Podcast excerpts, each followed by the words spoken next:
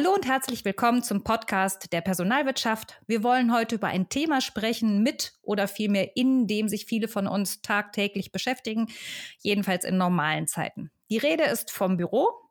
Mein Name ist Christina Petrik-Löhr. Ich bin Redakteurin der Personalwirtschaft und ich begrüße meinen heutigen Gast, Matthias Groß, mit dem ich über die Zukunft des Büros oder das Büro der Zukunft reden werde. Herzlich willkommen, Matthias Groß. Schön, dass Sie da sind. Schönen guten Morgen von meiner Seite. Viele Grüße aus Berlin. Bevor wir so richtig loslegen, ähm, möchte ich erst einmal ganz kurz auf den Namen Ihres Unternehmens zu sprechen kommen. Pandion, das ist übrigens ein fabelhaftes Teekästchen für alle Spielkinder. Also für den Fall, ähm, dass Sie wissen wollen, was Namen bedeuten, habe ich da ein bisschen nachgeguckt und gegoogelt und habe festgestellt, Pandion ist ein Fischadler, der Name verschiedener antiker griechischer Könige, ein Vorgebirge in der Türkei und ein Unternehmen mit Sitz in Köln, das an verschiedenen Standorten in Deutschland Immobilien entwickelt, insbesondere moderne Büroimmobilien. Und Sie, Herr Groß, sind Niederlassungsleiter in Berlin. Können Sie Ihr Pandion kurz einmal vorstellen? Sehr gerne. Ja, meine Pandion ist tatsächlich das Unternehmen mit Sitz in Köln. Der Name rührt daher, dass das Unternehmen sich in den 70er und 80er Jahren mal mit Schiffsbeteiligungen und Containerbeteiligungen beschäftigt hat. Da fand man, dass der Name Pandion und Seeadler ganz schön zusammenpasst. Das Unternehmen hat sich deutlich verändert und wir feiern nächstes Jahr unseren 20. Geburtstag als Immobilienunternehmen und gehören inzwischen zu den größten Projektentwicklern in Deutschland für den Bau von Wohnungen und Bürogebäuden. Mhm. Ähm, wir stecken jetzt seit fast zwei Jahren in der Pandemie und immer noch oder schon wieder arbeiten viele Menschen von zu Hause aus. Ähm, nach verschiedenen Umfragen will, will nur ein kleiner Teil der Beschäftigten, also so plus minus zehn Prozent, ähm, komplett wieder ins Office. Die allermeisten wünschen sich flexible Mixmodelle, in denen sie zeitweilig von zu Hause, zeitweilig im Office arbeiten, zeitweilig mobil von irgendwo. Was ist Ihre Meinung? Wird dieser Homeoffice-Hype anhalten? Hm. Also zunächst mal bin ich skeptisch, ob es einen Homeoffice-Hype überhaupt gibt. Ich glaube, wir erleben in den letzten Monaten eine ausgeprägte Form von Homeoffice. Sehr, sehr viele Mitarbeiter sind ähm, überwiegend unfreiwillig im Homeoffice gelandet. Ähm, aufgrund der Auswirkungen der Pandemie haben sich viele Unternehmen in Deutschland entschieden, ihre Mitarbeiter teilweise oder gar überwiegend und vollständig ins Homeoffice zu schicken. Das ist zunächst ähm, für alle sehr, sehr überraschend gekommen und am Anfang hat es überall sehr geruckelt und man musste sich darauf erstmal einstellen. Und man ist dann sehr schnell zum Ergebnis gekommen, naja, das mit dem Homeoffice, das funktioniert ja eigentlich ganz gut. Jeder sitzt irgendwie zu Hause mit seinem Laptop und hat ein Headset auf, hat eine ganz gute, stabile Internetverbindung und stellt fest, er kann viele Dinge auch von zu Hause machen und kann da eigentlich gut arbeiten. Ähm, dass aber dieser Trend ein Hype ist oder die Situation, die wir haben, ein Hype ist, glaube ich nicht, sondern wir sind in einer außergewöhnlichen Situation, die unfreiwillig entstanden ist. Und wir sind davon überzeugt, dass dieser Hype sich eben nicht verfestigt und eben zu gar keinem Hype wird, sondern dass die Mitarbeiter eine ganz große Sehnsucht haben, wieder ins Büro zurückzukehren. Ja, also sicherlich werden sie teilweise zumindest ins Büro zurückkehren. Also wir sehen den Trend äh, zu hybriden und flexiblen Arbeitsmodellen, in dem Büros neue Aufgaben zukommen. Die Büros werden dann Orte für Kommunikation, für Interaktion, für kreative Prozesse, für soziales Miteinander ähm, und nicht mehr die klassische 9-to-5-Geschichte, äh, in der einer an, an seinem Platz sitzt und äh, die Sachen abarbeitet. Ähm, wird sich diese Änderung hin zum hybriden Modell in einer modernen Arbeitsumgebung spiegeln? Absolut. Also ähm, man kann sagen, das ähm, Büro der 70er, 80er, 90er Jahre ähm, wird es so nicht mehr lange geben. Das Büro von der Stange, so habe ich das mal genannt, hat definitiv ausgedient. Das Büro ist heute die zentrale kreativer Zusammenarbeit. Ich habe vor einer Weile mal eine Einschätzung einer ähm, Leiterin Personal eines großen Konzerns die Aussage gehört, also wir müssen uns darauf einstellen und vor allen Dingen zur Kenntnis nehmen, dass unsere Mitarbeiter nicht mehr zum Arbeiten ins Büro kommen. Und da war ich ehrlich gesagt überrascht über diese Aussage. Wenn man aber darüber nachdenkt, was das bedeutet, steckt da unglaublich viel Substanz und viel Wahrheit drin. Denn Arbeitsräume sind Lebensräume. Und warum kommen die Mitarbeiter ins Büro?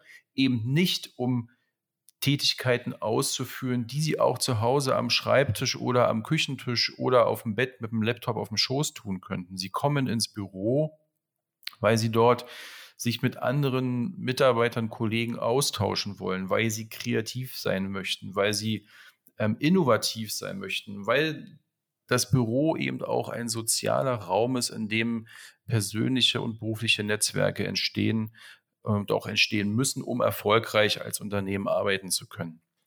Und weil das so ist, haben wir die Überzeugung, dass wir das Beste aus zwei Welten zusammenbringen wollen, nämlich die Welt zu Hause, das Home und die Welt Büro, das Office. Wir haben als Pandion jetzt knapp 20 Jahre Erfahrung darin, Wohnungen zu entwickeln, in denen sich die Menschen wohlfühlen, in denen sie gerne leben. Und diese Erfahrung nutzen wir und transportieren die in die Welt des Büros. Ähm, ist das eine Frage der Architektur? Ist das eine Frage der Einrichtung von Büros oder spielt beides eine Rolle? Mm, das ist zunächst mal eine Frage ähm, der Perspektive und wir haben uns die Frage gestellt, ja, was muss sich eigentlich im Büro ändern, damit Mitarbeiter dort gerne hingehen? Menschen nutzen doch ihre Wohnung auch ganz selbstverständlich für verschiedene Dinge zu verschiedenen Tageszeiten, je nach Lebensstil, Alter und persönlichen Umständen. Sie haben ein Wohnzimmer, ein Schlafzimmer, sie haben ein Bad, vielleicht ein Gästebad, ein Hobbyraum, ein Dachboden, auf dem die Kinder toben können, vielleicht einen kleinen äh, Hobbyraum, in dem der Herr des Hauses basteln kann. Man kann irgendwo ein bisschen Sport treiben, man kocht zusammen. Und im Büro gab es lange Zeit einfach kleinere und größere Zellen, in denen Mitarbeiter an Schreibtischen gesessen haben und fleißig gearbeitet haben.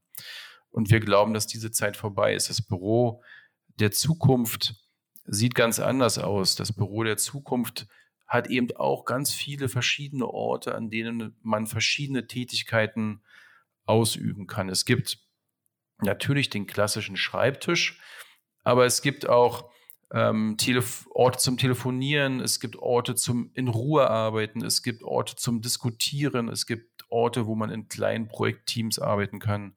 Es gibt Orte, an denen man gemeinsam essen kann, vielleicht sogar gemeinsam kochen kann, wo man mal nach außen treten kann, auf eine Terrasse, auf einen Balkon, um sich dort vielleicht ein bisschen zu erholen oder Sonne zu tanken. Und all diese Dinge gehören nach unserer Einschätzung in ein neues Büro. Und ob auf Ihre Frage zu antworten, da geht es eben nicht nur um Architektur, sondern da geht es darum, dass wir für solche Gebäude den passenden Standort brauchen. Wir müssen dem Gebäude etwas Einzigartiges geben. Wir brauchen natürlich Architektur. Wir brauchen vor allen Dingen aber auch Komfort und Wohlfühl. Und das hat sehr viel mit Innenarchitektur zu tun. Mhm. Ähm, Sie sprechen auf Ihrer Homepage auch immer wieder vom, vom Office Home. Ist es das, äh, was Sie darunter verstehen, ein Ort, an dem man verschiedene Funktionen ähm, wahrnehmen kann, verschiedene Tageszeiten, verschiedene Aktionen, verschiedene Möglichkeiten der Kommunikation? Genau. Wir sehen das so, dass Office Home eben die Antwort darauf ist, dass es keinen Hype Homeoffice gibt. Wir haben das Wortspiel einfach umgedreht und haben gesagt, unser Produktversprechen an ein Bürogebäude der Zukunft lautet Office Home. Wir bringen eben die Erfahrung und das, das Wissen über Wohnen zusammen mit den Anforderungen an Bürogebäude und verändern die Arbeitswelten so, dass die Bürogebäude fit für die Zukunft sind und dass die Mitarbeitern in Zukunft Spaß macht, dort zu arbeiten.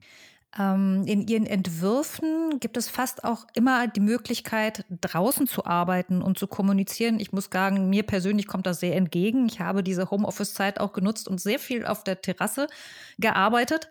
Ähm, ist das ähm, eine Erfahrung äh, der letzten beiden Jahre, dass Menschen draußen sein wollen während der Arbeitszeit? Ja, absolut. Wir haben die Erfahrung aus vielen Gesprächen mit Mietinteressenten, dass das Arbeiten eben nicht mehr nur am Arbeitsplatz stattfindet. Ich hatte ja schon erwähnt, es gibt auch im Büro verschiedene Orte, die dann zur jeweiligen Tätigkeit passen. Es gibt aber darüber hinaus ein großes Bedürfnis, auch nach außen treten zu können, sogar im Außenraum zu arbeiten. Deshalb gibt es bei unseren Office Home Projekten immer drei verschiedene Möglichkeiten, auch im Außenraum zu arbeiten. Das sind zum einen die ähm, Terrassen oder Loggien, die sich im Geschoss der einzelnen Büroetagen ähm, anordnen, sodass man aus den Büros mal nach außen treten kann. Da ist genug Platz auch für einen kleinen Besprechungstisch. Da gibt es entsprechend Steckdosen und Internetverbindungen, dass man auch dort arbeiten kann.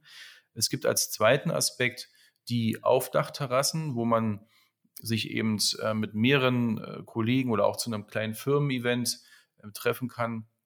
Man kann aber auch dort arbeiten. Und als dritte Option gibt es immer die Außenanlagen, also irgendwo im Hof oder hinter dem Gebäude gestaltete Flächen, wo eben nicht nur Rasen und ein paar schöne Büsche stehen, sondern eben auch große Tische, kleine Tische, auch mobile ähm, Sitzgelegenheiten, dass man sich in kleineren und größeren Gruppen zusammenfinden kann, um dort zu arbeiten, kreativ zu sein oder vielleicht einfach auch nur Pause zu machen. Das klingt alles ähm, sehr angenehm, sehr schön nach Orten, an denen man gerne arbeitet. Ähm, ist genau das auch ein Ziel, dass man natürlich den Mitarbeitern ein gutes, äh, eine gute Arbeitsumgebung äh, ermöglicht, aber dass man eben auch im Wettbewerb um Mitarbeiter, der ja immer schärfer wird, ähm, mit einem schönen Büro, einem Büro, in dem man gerne arbeitet, punkten möchte? Wir sind mitten im War of Talents und dieser War of Talents findet international statt. Ich habe das große Glück, in Berlin zu leben und ich bin davon ganz fest überzeugt, wenn die Unternehmen, die in Berlin sitzen und stark wachsen, internationale Mitarbeiter, die sehr gut ausgebildet sind, nach Berlin locken wollen, dann möchten diese Mitarbeiter auch Berlin erleben. Und das findet nicht im Homeoffice statt, denn dann könnten die ja auch in Buenos Aires, Tel Aviv äh, oder irgendwo in Südspanien bleiben. Die wollen ja nach Berlin, die möchten hier arbeiten und auch Berlin erleben. Und dieses Berlin erleben fängt damit an, dass man in einer zentralen Lage in dieser A-Stadt Berlin, in einem tollen Gebäude mit einer tollen Architektur, einer sehr gut durchdachten Innenarchitektur arbeiten kann, wo man sich eben wohlfühlt und wo man eben dann dort auf Mitarbeiter trifft, mit denen man gemeinsam an Projekten arbeitet und daraus auch Netzwerke entstehen, die eben nicht nur beruflich, sondern auch privat äh, motiviert sind. Und die Aussage, die wir von den Mietinteressenten bekommen, die bei uns Flächen anmieten, ist da an der Stelle ganz eindeutig. Die Unternehmen wollen an die zentralen Standorte in gute Gebäude, weil sie dadurch einen großen Vorteil sehen, auch langfristig Mitarbeiter gewinnen zu können für das Unternehmen. Im Homeoffice der Pandemiezeit haben sich ja die Grenzen zwischen Arbeiten und Leben ein Stück weit aufgelöst. Und ist Ihr Office-Home-Ansatz ähm, möglicherweise auch zu deuten als ein Ansatz der Arbeitgeber, diese Deutungshoheit über das Arbeitsleben der Mitarbeitenden wieder ins Unternehmen zurückzuholen? Ohne dass man die Mitarbeitenden gleichzeitig vor den Kopf stößt? Hm. Das ist eine spannende Frage. Ähm, wenn man sich anschaut, was vielleicht so die letzten ähm, zehn Jahre passiert ist. Wir haben erlebt, dass wir eine neue Generation von Unternehmen haben, nennen wir sie mal Start-up-Unternehmen, die ähm, irgendwo in kleinen Einheiten angefangen haben, wo definitiv Arbeit und Privates zu einem geworden ist. Da haben die Mitarbeiter ähm, sehr, sehr viele Stunden zusammengearbeitet und haben über das reine Arbeiten auch unglaublich viel privat gemacht und das vielleicht sogar sechs oder gar sieben Tage die Woche. Und diese Atmosphäre, die dort entstanden ist, die unglaublich kreativ ist und wo unglaublich Dynamik entsteht und woraus Unternehmen entstanden sind, von denen wir heute viele kennen, nennen wir mal vielleicht ähm, Salando und HelloFresh als Beispiel, beide in, in Berlin gegründet. Diese Unternehmen tun unglaublich viel dafür, diese Stimmung aus den ersten Monaten oder Jahren zu erhalten, weil das eine Stimmung ist, die ähm, einfach unglaublich belebend und inspirierend ist und eine hohe Anziehungskraft auf neue Mitarbeiter ausübt.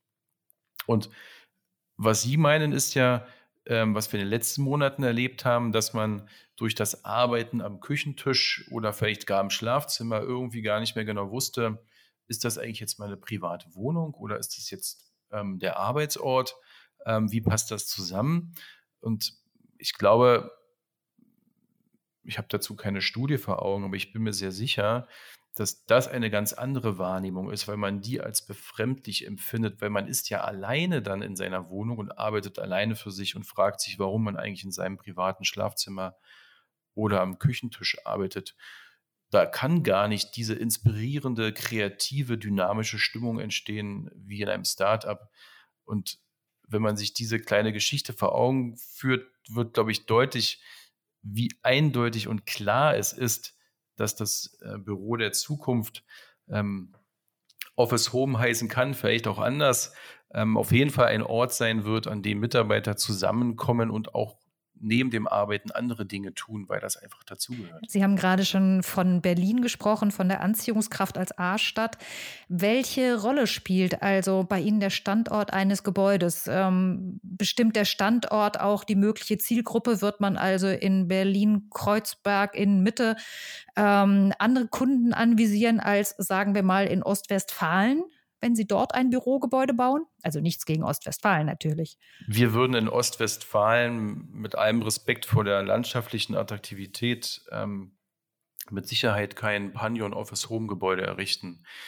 Wir haben ähm, vier ganz wesentliche Kriterien, die wir vor Augen haben, wenn wir uns nach einem Standort umsehen.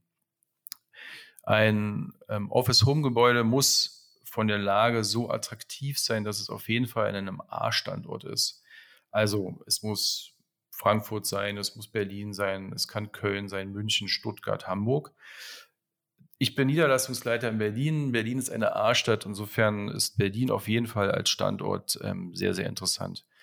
Der zweite Aspekt ist, wenn wir uns in Berlin bewegen, wo bewegen wir uns da? Wir suchen uns Standorte aus, die für Unternehmen und Mitarbeiter gleichermaßen interessant sind. Also zentrale Lagen, die gut angebunden sind und sehr nah an den attraktiven Wohngebieten sind. Denn unsere Gebäude sind auch so ausgerichtet, dass sie neben dem öffentlichen Nahverkehr auch sehr, sehr gut ähm, geeignet sind äh, für die Fahrradfahrer. Denn wir sehen einen Trend in Berlin, dass das Auto an Bedeutung verliert. Die Mitarbeiter wollen kurze Wege haben und diese kurzen Wege nach Möglichkeit mit dem Fahrrad zurücklegen oder mit dem öffentlichen Nahverkehr.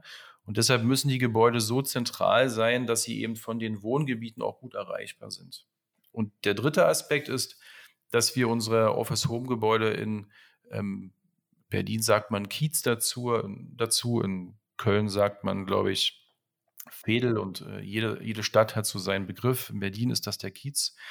Wir bauen die Gebäude in einen Kiez hinein, der lebendig ist, wo auch vor der Tür des Gebäudes direkt Leben stattfindet. Wir könnten uns also negativ abgegrenzt keinen Standort vorstellen, irgendwo in einer Bürostadt, so wie vielleicht in Frankfurt-Eschborn. Ja, da habe ich in den 2000er Jahren gearbeitet und fand es einfach furchtbar. ähm, ja, da ist Berlin sicherlich attraktiver.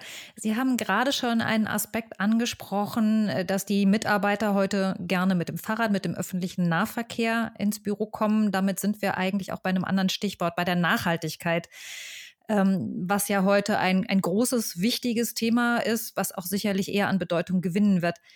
Was bedeutet es, ein Bürogebäude nachhaltig zu konzipieren? Wie sieht das aus? Für uns hat ähm, Nachhaltigkeit ähm, zwei Aspekte. Man könnte sagen, es gibt die Pflicht und die Kür. Die Pflicht ist für uns, dass wir natürlich Bürogebäude entwickeln, die den modernsten und neuesten energetischen Standards entsprechen. Wir lassen alle unsere Gebäude nach äh, DGMB Gold zertifizieren und ähm, haben damit einen energetischen Standard, der ähm, sehr, sehr zeitgemäß ist. Die Kür, die für uns aber auch dazu gehört, ist, dass wir Bürogebäude entwickeln und bauen, die ein Höchstmaß an Flexibilität haben. Warum ist das nachhaltig? Nachhaltig ist es deshalb, weil die Gebäude dann über einen sehr, sehr langen Zeitraum sich immer wieder flexibel an die sich ändernden Bedürfnisse der Mieter anpassen können. Was heißt das konkret? Ähm, heißt das, heute kann eine Bank bei Ihnen sein, morgen ein Start-up und übermorgen Architekturbüro? Ganz genau. Unser Gebäude konzipieren wir so, dass wir zunächst mal einen Mieter unterbringen können, der vielleicht nur eine kleine Einheit von 400 Quadratmetern sucht. Wir können aber auch eine Bank mit 20.000 Quadratmetern in unser Gebäude unterbringen. Wir können ein Start-up unterbringen, die ausschließlich im Open Space arbeiten möchten. Wir können aber auch eine Behörde unterbringen, die noch in der sogenannten Zweier- oder Viererzelle arbeiten. Ja? Ähm, das geht in unseren Gebäuden. Das heißt, die Gebäude sind so konzipiert, dass sie ähm, eine sehr, sehr solide und sehr durchdachte Grundstruktur haben. Und was dann in der Fläche stattfindet, ist absolut flexibel und auf die Bedürfnisse de, des Mieters anpassbar. Und das eben nicht nur in der Erstvermietung, sondern vielleicht auch in 10 oder 15 Jahren, wenn vielleicht die Bank rausgeht und dann ein Start-up, was groß genug geworden ist, da reingeht und ganz anders arbeiten möchte. Dadurch schaffen wir das, dass die Gebäude so ist unsere ähm, Erwartung, auch 50, 60 Jahre lang ähm, gut funktionieren und eben nicht, so wie wir das in Berlin auch an einigen Stellen jetzt sehen, Gebäude aus den 80ern und zum Teil 90er Jahren wieder abgerissen werden müssen, weil die einfach an die aktuellen Bedürfnisse nicht anpassbar sind. Ähm, aktuell bauen Sie, also baut Pandion in Berlin-Friedrichshain, den Campus Ostkreuz. Ähm, können Sie ein bisschen erläutern, was das für ein Projekt ist, was für Unternehmen Sie als Nutzer im Auge haben, wer da äh, anvisiert ist? Ja, sehr gern. Ich würde gerne noch einen Aspekt zum Thema Nachhaltigkeit ergänzen, das, um das noch abzurunden. Ähm, wenn man ähm, nochmal sich vor Augen führt, dass es die Pflicht gibt, also ähm, ein Gebäude zu entwickeln mit ähm, den zeitgemäßen energetischen Standards und die Kür sozusagen die Nachhaltigkeit daraus entsteht, dass das Gebäude langfristig nutzbar ist, dann hat diese Kür einen Aspekt, auf den ich noch hinweisen möchte, nämlich ähm, ein zweites ähm, globales Thema, was uns alle beschäftigt und beschäftigen muss, nämlich äh, die Ressourcenknappheit und das Endlichsein äh, der Rohstoffe. Also ein Gebäude, was eine möglichst lange Nutzungsdauer hat, ist eben ressourcenschonend und damit ähm, auch nachhaltig im Sinne ähm, der Ökologie. Das wollte ich noch als ähm, Aspekt ergänzen. Hm, zu Ihrer nächsten Frage, was wir in Berlin Ostkreuz machen. Ähm, vielleicht kurz als Einstieg geantwortet. Wir haben eben am Ostkreuz einen Standort gefunden, in dem wir alle vier Aspekte, die wir brauchen, um ein Pandion Office Home zu entwickeln, sehr, sehr gut ähm, erfüllt sehen. Wir haben eine tolle Lage. Wir sind an einem sehr gut angebundenen Standort. Der Bahnhof Ostkreuz ist der Umsteigebahnhof mit der höchsten Passantenfrequenz in Berlin. Wir sind der erste Halt vom Schnellzug Richtung Flughafen Schönefeld in der Stadt. Wir haben ähm, hier die Gelegenheit, in einem Campus insgesamt drei Gebäude zu entwickeln, die eine tolle Architektur haben. Also wir haben eine Einzigartigkeit in diesem Campus durch wahnsinnig spannende Architektur. Und wir können die beiden Themen ähm, Workspaces und Komfort im Ostkreuz Campus optimal umsetzen. Und wen haben Sie da als Nutzer im Auge? Sind das Startups? Sind das Unternehmen wie Google, Salando und Co., die den Start-up-Status ja lange hinter sich haben. Ähm, wer ist da äh, potenzieller Kunde? Wir sehen hier am Ostkreuz Campus, dass das Thema Nachhaltigkeit, wo, worüber wir gerade sprachen, ähm, sehr, sehr gut aufgeht. Wir haben Mietinteressenten, die sind so unterschiedlich wie die Stadt Berlin. Wir haben ähm, sehr, sehr lange gesprochen mit einer, ich sag mal vorsichtig, ähm, sehr traditionellen Bank aus Berlin die zumindest in meiner Wahrnehmung ein eher angestaubtes Image hat. Und die Bank hatte den Antritt, sich, ähm, was den Standort angeht, ähm, sehr stark zu verjüngen, um eben im War of Talents für die Zukunft gut aufgestellt zu sein. Er hat sich deshalb für den Standort Ostkreuz Campus entschieden. Da Banken jetzt in den letzten 24 Monaten nicht unbedingt zu den Gewinnern gehören, hat sich die Bank dann aus Preisgründen für einen deutlich dezentraleren Standort entschieden.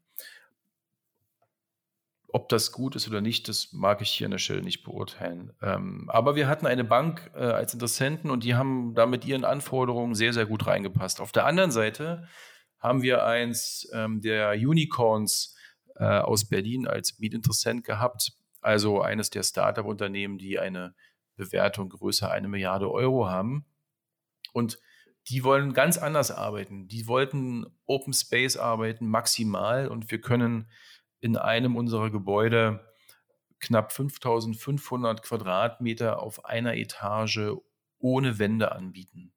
Das ist Open Space äh, in einer Größe, die wirklich in der Stadt nahezu einzigartig ist. Und da sieht man, wie flexibel die Gebäude sind. Wir können für eine Bank lauter Einzelbüros bauen. Wir können aber auch 5000 Quadratmeter quasi ohne Wände für ein ausgewachsenes Startup-Unternehmen herstellen. Und so unterschiedlich sind die Mietgesuche. Und wir sind ähm, sehr gespannt, wer am Ende anmietet und wie der Mix auch der Mieter ist. Vielleicht haben wir am Ende ja beides. Eine Bank und ein paar Startups, die sich dann gegenseitig ähm, bereichern auf dem Campus. Sehr spannend. Ich habe auch gerade von Ihnen einen neuen Begriff gelernt. Ich wusste nicht, dass das Einzelbüro eine Zelle ist. Ähm, so viel zum Thema des freien Mitarbeiters. Ähm, nein, aber jetzt noch mal zu einem ganz anderen Thema. Ähm, wir haben die ganze Zeit von Ihnen als Entwickler von Büroimmobilien gesprochen. Aber Panion macht ja noch mehr. Sie vermitteln und organisieren die Zwischennutzung von leerstehenden Immobilien als temporäre Orte der Kultur. Wie muss man sich das vorstellen? Was passiert da? Nutzen Sie leerstehende Fabrikgebäude, ehemalige, keine Ahnung, Büros oder was machen Sie und was tun Sie dort? Ich bin in Berlin geboren und hatte das große Glück, in den ähm, 90er Jahren meine wilde Jugend verleben zu können. Und Berlin in den 90er Jahren war halt tatsächlich sehr wild und aufregend, weil es gab überall Orte, die nicht genutzt waren. Das waren leerstehende Kaufhäuser, nicht mehr genutzte Bürogebäude, ähm, nicht mehr bewohnbare Wohngebäude.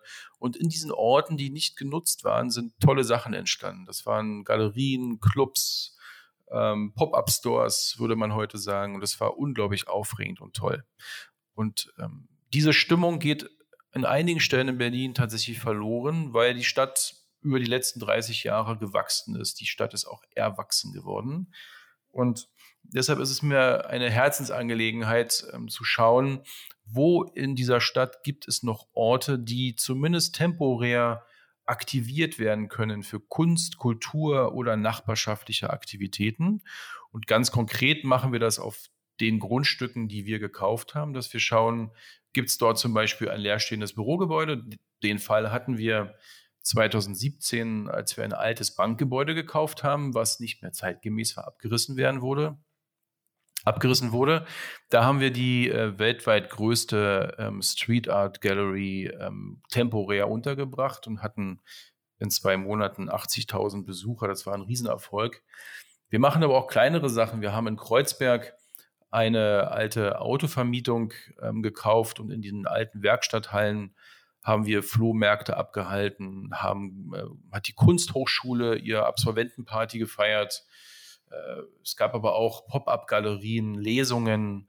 Das sind alles Dinge, die zum Teil ähm, einladen, die Nachbarschaft mal in diese Grundstücke reinzukommen, weil wenn da früher ein Unternehmen war oder ein Autohaus, war man da vielleicht nicht so oft drin. Aber es geht auch darum, den Standort zu beleben und temporär was äh, Unterhaltsames, Wildes, Schräges, Berlin-typisches zu machen. Das klingt super spannend. Ähm, nutzen Sie auch diese Chance, dass Sie zum Beispiel solche Kunstprojekte äh, transferieren in die neuen Gebäude, um so eine Verbindung zwischen dem Alten, der Kunst und dem Neuen zu schaffen?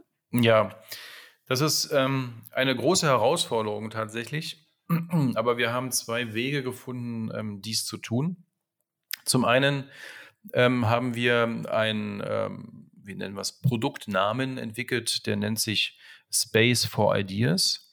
Da haben wir uns überlegt, dass wir in den Büroprojekten, die wir neu bauen, einen kleinen Anteil der Fläche ähm, in der Regel im Erdgeschoss zur Verfügung stellen für einen deutlich geringeren Mietpreis, um eben dort, ähm, wir sagen dazu, sinnstiftende Dinge ansiedeln zu können. Also das kann für einen Bürocampus wie den Ostkreuz Campus eine Fahrradwerkstatt sein. Das kann aber auch ähm, eine Kita aus dem Umfeld sein, die dort einen kleinen Standort eröffnet, um für den Bürostandort eine Kinderbetreuung zu ermöglichen. Es kann aber auch sein, dass es aus dem Bereich Bildung was ist.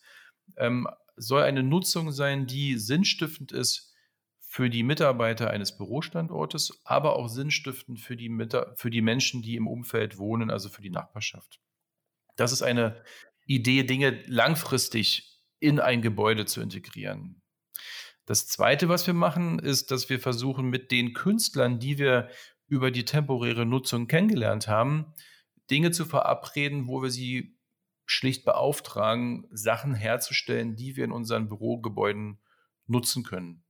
Wir haben also zum Beispiel für unser Büroprojekt in Kreuzberg von einem Künstler aus Kreuzberg ähm, äh, Kunst, die er hergestellt hat, die haben wir integriert in die Außenanlagen. Wir haben in einem Wohnungsbauprojekt, ähm, das wir realisiert haben, eine Künstlerin aus der Street Art Szene gebeten, einfach im Hauseingangsbereich ein großes Gemälde zu gestalten, das für die Anwohner da ist als Erinnerung daran, dass an diesem Standort mal die tolle Ausstellung äh, The House stattgefunden hat. Das klingt alles super spannend und eigentlich machen Sie ja nicht nur Office Home, sondern Sie machen auch Office Art und Office Life und äh, bringen die Welten zusammen. Ich finde das sehr interessant und äh, ja, ähm, verabschiede mich für heute von Ihnen, Herr Groß, und freue mich, dass wir so viel über das Büro der Zukunft und die Zukunft des Büros gelernt haben.